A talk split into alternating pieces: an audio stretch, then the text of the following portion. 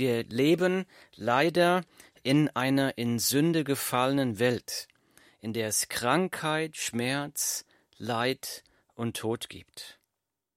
Vielleicht durchlebst du gerade selbst eine sehr schwere Zeit. So ist unser Thema heute Kraft in schweren Zeiten. Kraft in schweren Zeiten. Ich lese einen Text aus der Bibel. Und sogleich nötigte Jesus seine Jünger, in das Schiff zu steigen und vor ihm ans jenseitige Ufer zu fahren, bis er die Volksmenge entlassen hätte. Und nachdem er die Menge entlassen hatte, stieg er auf den Berg, um abseits zu beten. Und als es Abend geworden war, war er dort allein. Das Schiff aber war schon mitten auf dem See und litt Not von den Wellen, denn der Wind stand ihnen entgegen. Aber um die vierte Nachtwache kam Jesus zu ihnen und ging auf dem See. Und als ihn die Jünger auf dem See gehen sahen, erschraken sie und sprachen, es ist ein Gespenst, und schrien vor Furcht. Jesus aber redete sogleich mit ihnen und sprach, Seid getrost, ich bin's, fürchtet euch nicht. Petrus aber antwortete ihm und sprach, Herr, wenn du es bist, so befiehl mir, zu dir auf das Wasser zu kommen. Da sprach er, Komm, und Petrus stieg aus dem Schiff und ging auf dem Wasser, um zu Jesus zu kommen. Als er aber den starken Wind sah, fürchtete er sich, und da er zu sinken anfing, schrie er und sprach, Herr, rette mich. Jesus aber streckte sogleich die Hand aus, ergriff ihn und sprach zu ihm, Du Kleingläubiger, warum hast du gezweifelt? Und als sie in das Schiff stiegen, legte sich der Wind. Da kamen die in dem Schiff waren, warfen sich anbetend vor ihm nieder und sprachen, Wahrhaftig, du bist Gottes Sohn. Die Bibel, Matthäus Kapitel 14, Verse 22 bis 33. Kraft in schweren Zeiten. Wo bekommen wir Kraft in schweren Zeiten? Nummer eins. Vertraue, dass Gott alles unter Kontrolle hat. Auch deine Situation. Vertraue, dass Gott alles unter Kontrolle hat. Wir lesen hier in Vers 22, und zugleich nötigte Jesus seine Jünger, in das Schiff zu steigen und vor ihm ans jenseitige Ufer zu fahren, bis er die Volksmenge entlassen hätte. Also die Jünger, die tun genau das, was Jesus ihnen gesagt hat, und sie kommen dann an Sturm. Ich lese weiter, nachdem er die Menge entlassen hatte. Äh, Vers 24, Entschuldigung.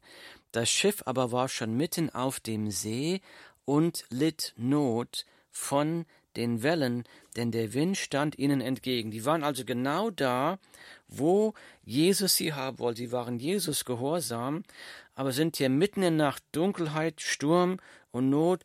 Sie kommen nicht voran. Der Wind steht ihnen entgegen. Und ich kann mir gut vorstellen, dass sie in dem Moment gezweifelt haben. Hat Gott uns vergessen? Hat Gott hier die Kontrolle verloren? Vielleicht fühlst du dich auch so. Die Jünger waren hier in dieser Notsituation, weil sie Jesus gehorsam waren. Es kann aber auch sein, dass du vielleicht in einem Sturm des Lebens bist, nicht weil du Gott gehorsam warst, sondern ganz im Gegenteil, weil du gegen Gott rebellierst und du hast die Konsequenzen davon erfahren. Ne? Vielleicht Lügen und Betrügen und Streit, das bringt immer negative Konsequenzen mit sich. Wenn ich eine Bank überfalle, dann bekomme ich Ärger mit der Polizei, dann bekomme ich Schwierigkeiten, die ich mir selber unnötigerweise selbst eingebrockt habe. Und erst einmal, wenn ich also in einem Sturm bin, muss ich mich erst einmal fragen, ist dieser Sturm ein Sturm meines eigenen Tuns, meines eigenen Ungehorsams, meines eigenen Eigenwillens, meiner eigenen Sünde? Und wenn ja, dann ist es Zeit, umzukehren, Gott um Vergebung zu bitten. Aber diese Männer waren Gott gehorsam, Jesus gehorsam, sie waren genau da, wo Jesus sie haben wollte, und sie haben vielleicht in dieser großen Not gezweifelt, hat Gott mich hier vergessen?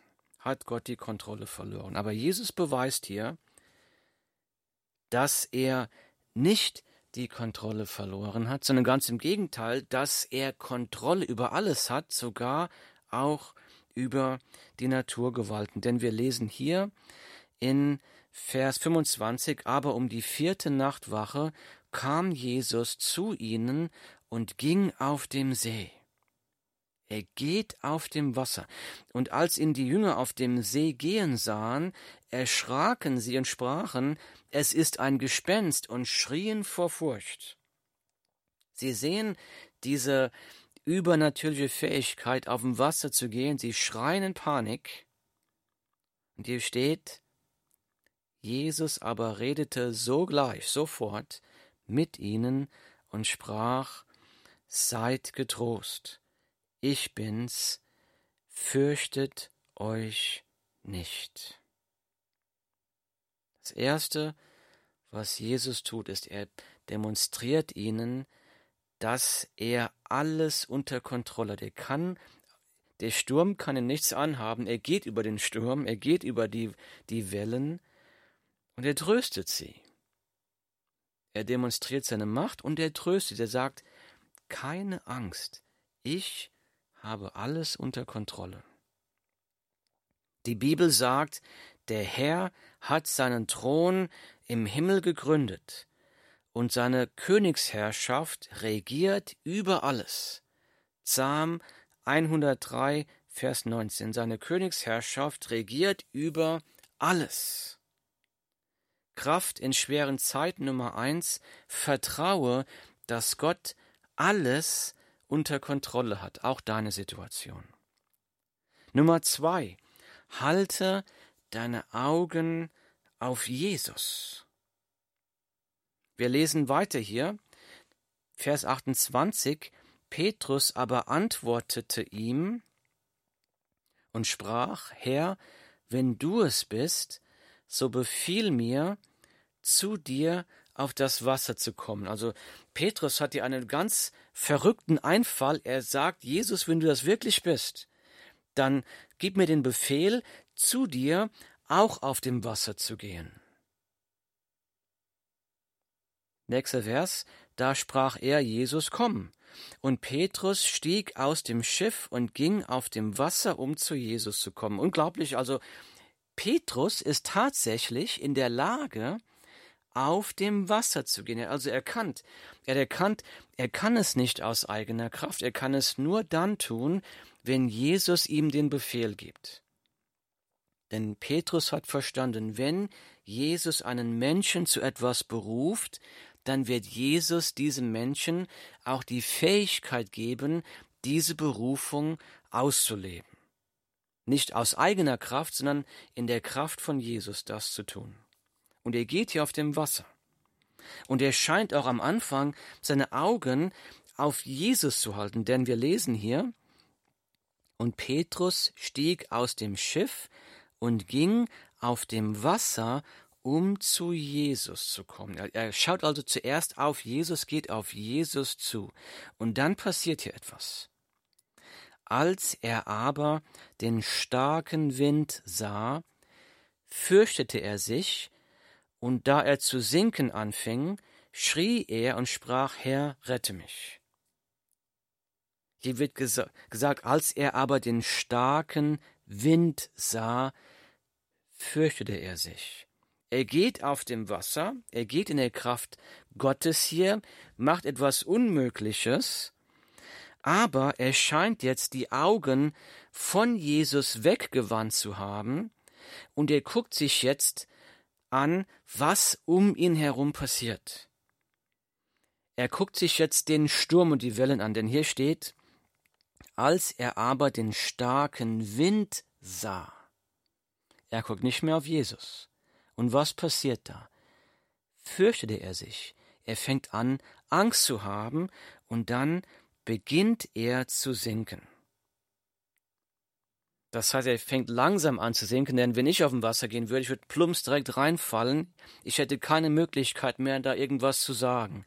Aber hier steht, da und da er anfing zu sinken, schrie er und sprach, Herr, rette mich. Das heißt, in der großen Not guckt er wieder auf Jesus. Und das Wunderbare ist, hier wird gesagt, Jesus aber streckte sogleich, sofort die Hand aus, ergriff ihn. Jesus rettet ihn sofort, lässt ihn nicht, er lässt ihn nicht sinken, er greift ihn. In dem Moment, wo Petrus schreit, Herr, rette mich, greift Jesus ihn und rettet ihn. Jesus rettet sofort. Das ist also ein Aufruf, unsere Augen auf Jesus zu halten nicht auf unsere Lebensumstände. Das wird auch an anderer Stelle in der Bibel gesagt. Ich lese hier aus der Bibel, aus dem Brief an die Hebräer. Da steht, da wir nun eine solche Wolke von Zeugen um uns haben, so lasst uns jede Last ablegen und die Sünde, die uns so leicht umstrickt, und lasst uns mit Ausdauer laufen in dem Kampf, der vor uns liegt.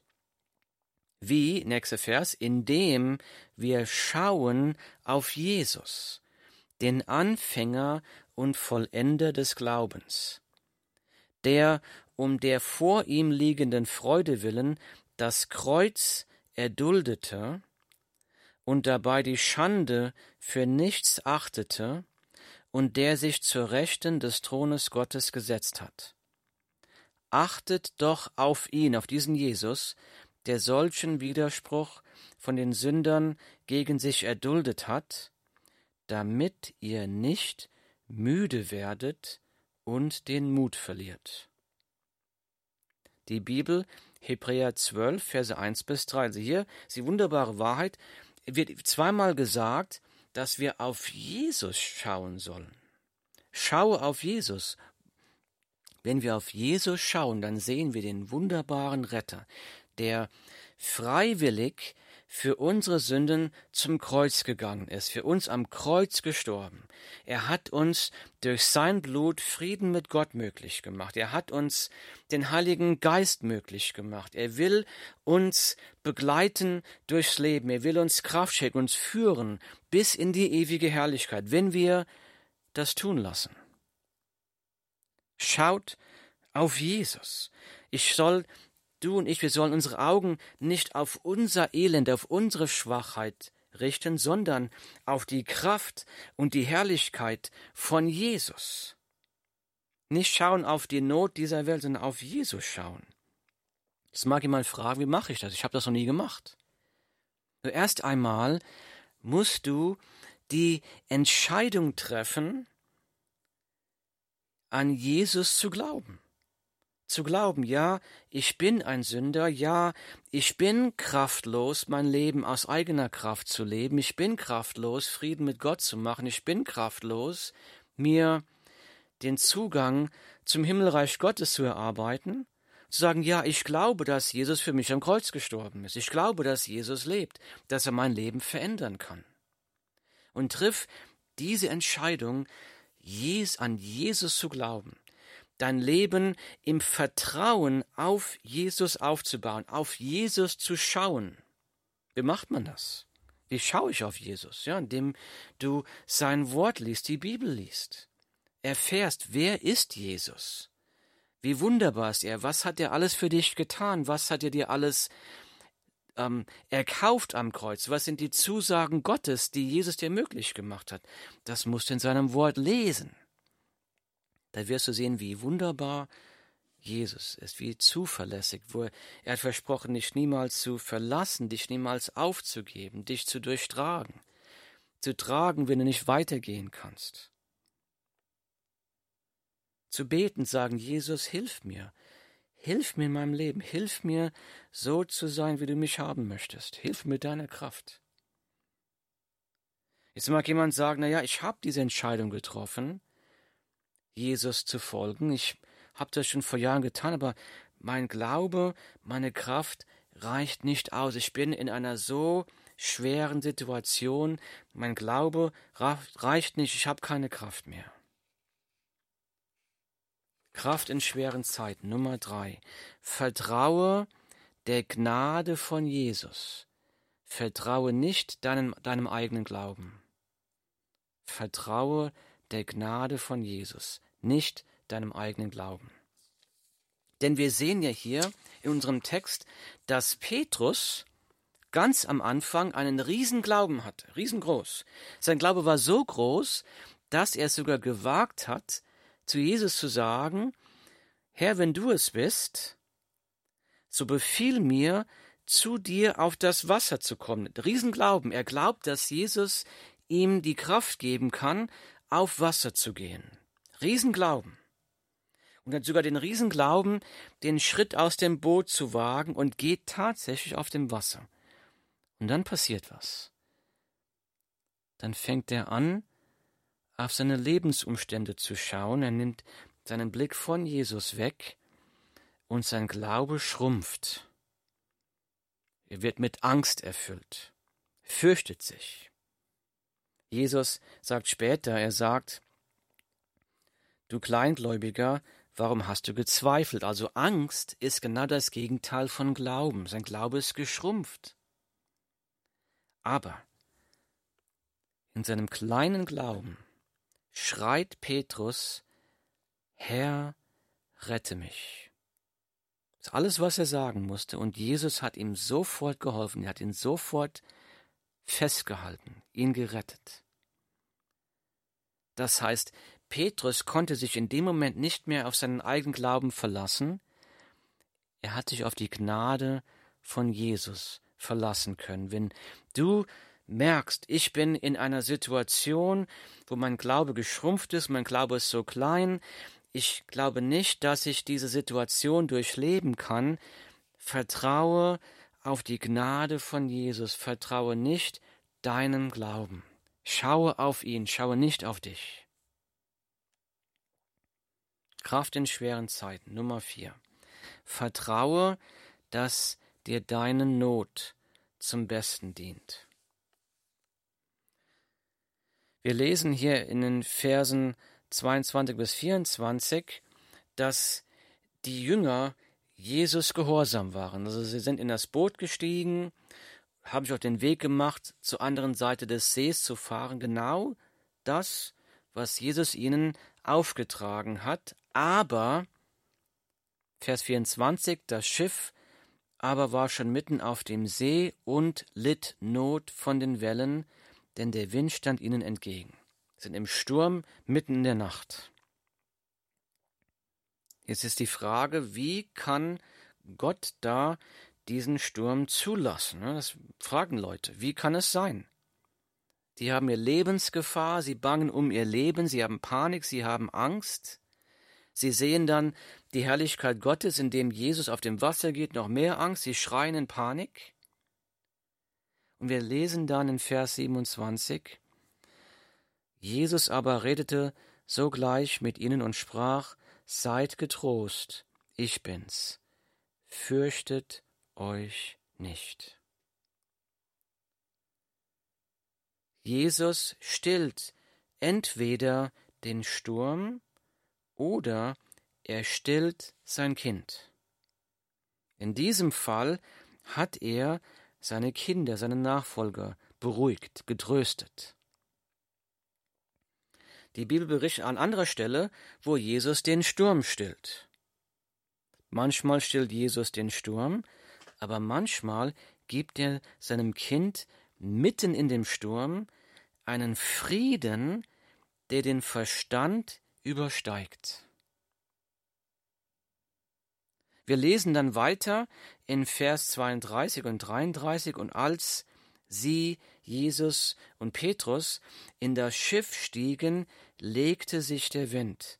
Da kamen die, die in dem Schiff waren, warfen sich anbetend vor ihm nieder und sprachen, Wahrhaftig, du bist Gottes Sohn. Jetzt ist die Frage, warum beten die Jünger Jesus jetzt an? Denn wir lesen gerade vorher, wurde berichtet, da hat Jesus eine wunderbare Brotvermehrung gemacht, ein Wunder. Da er über 5000 Leute mit ein bisschen Brot ernährt. Ein riesiges Wunder, keine Anbetung. Aber hier Anbetung. Warum? Weil die Jünger hier Gottes Herrlichkeit, Gottes Gegenwart, Gottes Kraft und Gottes Liebe greifbar erfahren haben. Sie haben hier gelernt, Jesus, also Gott, mehr zu vertrauen, mehr zu lieben. Das war Gnade. Hier wurde ihnen die Augen geöffnet, Gnadenwirken Gottes, sie durften sehen die Macht Gottes. Woher kommt der Sturm?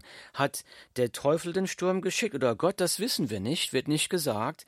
Aber wir sehen hier, dass Gott diesen Sturm für die Jünger zu ihrem Besten gedreht hat. Die Bibel sagt an anderer Stelle, ich lese, wir wissen aber, dass denen, die Gott lieben, alle Dinge zum Besten dienen. Römer 8, 28. Wir wissen aber, dass denen, die Gott lieben, alle Dinge zum Besten dienen. Alles. Auch Leid und Not und Schmerzen, alles. Alles dient zum Besten. Alle Dinge, auch die schweren Zeiten. Nicht, es dient nicht nur zum Besten, das heißt nicht nur da kommt etwas Gutes bei raus, sondern dieser Sturm, durch den du gerade lebst, wenn du mit Jesus unterwegs bist, sondern dieser Sturm gibt dir das Beste, was du in deinem Leben haben kannst, nämlich die eine innigere Gemeinschaft mit Gott, ein innigeres Erfahren der Kraft Gottes in deinem Leben. Aber für wen gilt das? Das ist eine Bedingung hier. Wir wissen aber, dass denen, die Gott lieben, alle Dinge zum Besten dienen. Das heißt, das sind die, die Jesus nachfolgen. Die sagen, ja, ich schaue auf Jesus, ich spare mein Leben auf Jesus auf. Ich nehme die Liebe, die Gott mir in Jesus anbietet, an. Ich liebe Gott zurück. Paulus hat diese Lektion selbst lernen müssen, dass er in allen Dingen, dass alle Dinge ihm zum Besten dienen. Denn Paulus schreibt hier in 2. Korinther folgendes. Da schreibt er, denn wir wollen euch, Brüder, nicht in Unkenntnis lassen über unsere Bedrängnis, die uns in der Provinz Asia widerfahren ist, dass wir übermäßig schwer zu tragen hatten, über unser Vermögen hinaus, so dass wir selbst am Leben verzweifelten. Ja, wir hatten in uns selbst schon das Todesurteil. Also er sagt, wir, wir hatten so eine schwere Last zu tragen, dass wir am Leben verzweifelten. Paulus ist am Leben verzweifelt. Ja, wir hatten in uns selbst schon das Todesurteil, ich lese weiter, damit, also warum? Damit wir nicht auf uns selbst vertrauten, sondern auf Gott, der die Toten auferweckt. 2. Korinther 1, Verse 8 und 9. Also hier sagt Paulus, wir haben eine so schwere Bedrängnis ertragen müssen und die hat uns Folgendes gelehrt. Da habe ich gelernt, nicht auf mich zu vertrauen, dann habe ich gelernt, ich kann es nicht tragen, ich bin machtlos und kraftlos, sondern habe ich gelernt, auf Gott zu vertrauen, der die Toten auferweckt, dem nichts unmöglich ist. Wir wissen aber, dass denen, die Gott lieben, alle Dinge zum Besten dienen. Kraft in schweren Zeiten. Wo kommt diese Kraft her? Nummer eins. Vertraue, dass Gott alles unter Kontrolle hat. Auch deine Situation. Nummer zwei. Halte deine Augen auf Jesus. Lies die Bibel, lies sein Wort, sprich mit Jesus im Gebet, such dir, such eine Gemeinde. Sei Teil einer Gemeinde, einer Christengemeinde. Gemeinschaft mit anderen Menschen, denen Jesus wichtig ist. Nummer drei. Vertraue der Gnade von Jesus, nicht deinem eigenen Glauben. Vertraue ihm, vertraue seiner Gnade, das auch zu wissen, selbst wenn ich keinen Glauben mehr habe, wenn ich nur einen ganz winzigen Funken Glauben habe, Jesus wird diesen Funken Glauben am Leben halten und seine Gnade wird dich durchtragen. Kraft in schweren Zeiten. Nummer vier, vertraue, dass dir diese schwere Zeit, durch die du gerade gehst, dass sie dir zum Besten dient, dass du dadurch Jesus inniger, greifbarer, wunderbarer erfahren wirst, als du es dir je vorstellen kannst. Barmherziger Vater, Herr, du kennst die Herzen, du kennst die Gedanken, du kennst die Not der Zuhörer, du kennst alles. Herr, ich gebe dir diese Not in deine Hand ich flehe dich an, Herr, bitte segne die Zuhörer, segne sie, segne sie. Herr, öffne ihre Augen, lass sie die Herrlichkeit von Jesus Christus sehen, schmecken, greifen. Herr, wecke in ihnen diesen rettenden Glauben an Jesus. Herr, zieh sie zu Jesus. Gib ihnen die Gewissheit, dass du alles unter Kontrolle hast. Halte ihre Augen auf Jesus. Schenke ihnen Vertrauen auf deine Gnade und schenke ihnen Vertrauen, Zuversicht, dass diese Not ihnen zum Besten dienen wird. Herr, ich bitte für Kraft, für Segen, für Wegweisung für diese Menschen, dir zu ehren. In Jesu Namen. Ich danke dir. Amen.